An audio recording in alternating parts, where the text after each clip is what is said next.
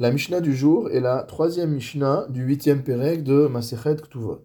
Nous avions vu dans les Mishnahs précédentes le cas d'une femme mariée qui reçoit en héritage ou en don un terrain, des ou qui reçoit en don des métaltélines, des biens meubles. Ici, la Mishnah s'attache à un nouveau cas, un héritage ou un don que reçoit la femme mariée en argent. Naflula ksafim. Si jamais une femme mariée reçoit en don ou en héritage de l'argent, que doit-elle faire avec? Yilakar bahen karka. Elle doit acheter un terrain avec. Vehu ochel perot. Et son mari en consommera les fruits. Comme nous l'avons vu précédemment, tout terrain qui tombe entre les mains d'une femme pendant sa période de mariage sont des nirse mélog. Et donc à ce moment-là, le statut des nirse mélog, c'est qu'ils appartiennent à la femme, mais que le mari en mange les fruits. De manière à transformer cet argent en nirse mélog, donc la Mishnah nous euh, enseigne que la femme doit acheter un terrain avec cet argent pour que le mari puisse en consommer les fruits. Perot atlushin minakarka. Si elle reçoit des fruits qui sont détachés du sol, ilakar bahen karka. De la même manière, elle devra les vendre pour acheter un terrain, vehu ochel perot, et à nouveau le mari consommera les fruits du terrain acheté. Ve'amchoubarim bakarka. Maintenant, si la femme reçoit en héritage ou en don un terrain sur lequel il y a des fruits. Qu'est-ce qu'on va faire avec ces fruits? Amar d'après Rabbi Meir, beperot.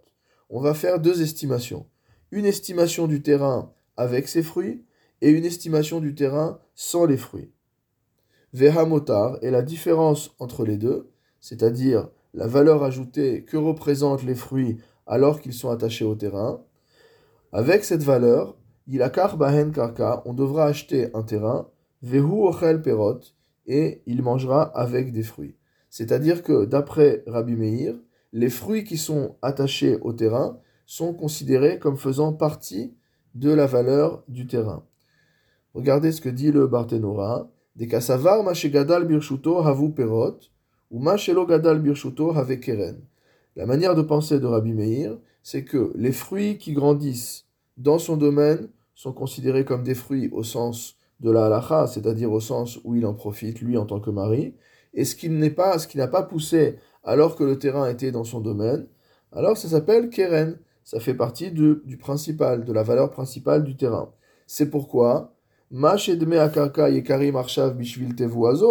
fait que ce terrain vaille plus aujourd'hui parce qu'il y a dessus euh, cette récolte, avec keren, c'est pas des fruits qu'il peut consommer directement, c'est une valeur principale équivalente à celle du terrain. Et donc il doit donner de l'argent à sa femme en échange de ses fruits pour qu'elle puisse à nouveau acheter un autre terrain, et qu'il en consomme les fruits. Les chachamim sont en désaccord. Qu'est-ce qu'ils disent? Amchubarim la karka, shelo. Tous les fruits qui sont attachés au sol appartiennent à l'homme. Shela. Tandis que les fruits qui sont détachés du sol appartiennent à la femme. Et avec ces fruits qui sont détachés du sol, il a bahen karka. On devra acheter un terrain, vehu ochel perot, et le mari mangera des fruits de ce nouveau terrain.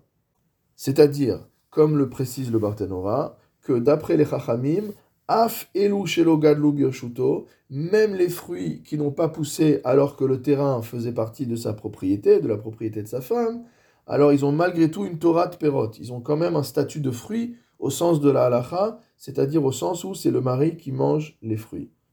Ho'il ve'akarka kaimala, à partir du moment où le euh, terrain appartient à la femme. Et donc la halacha est comme les chachamim.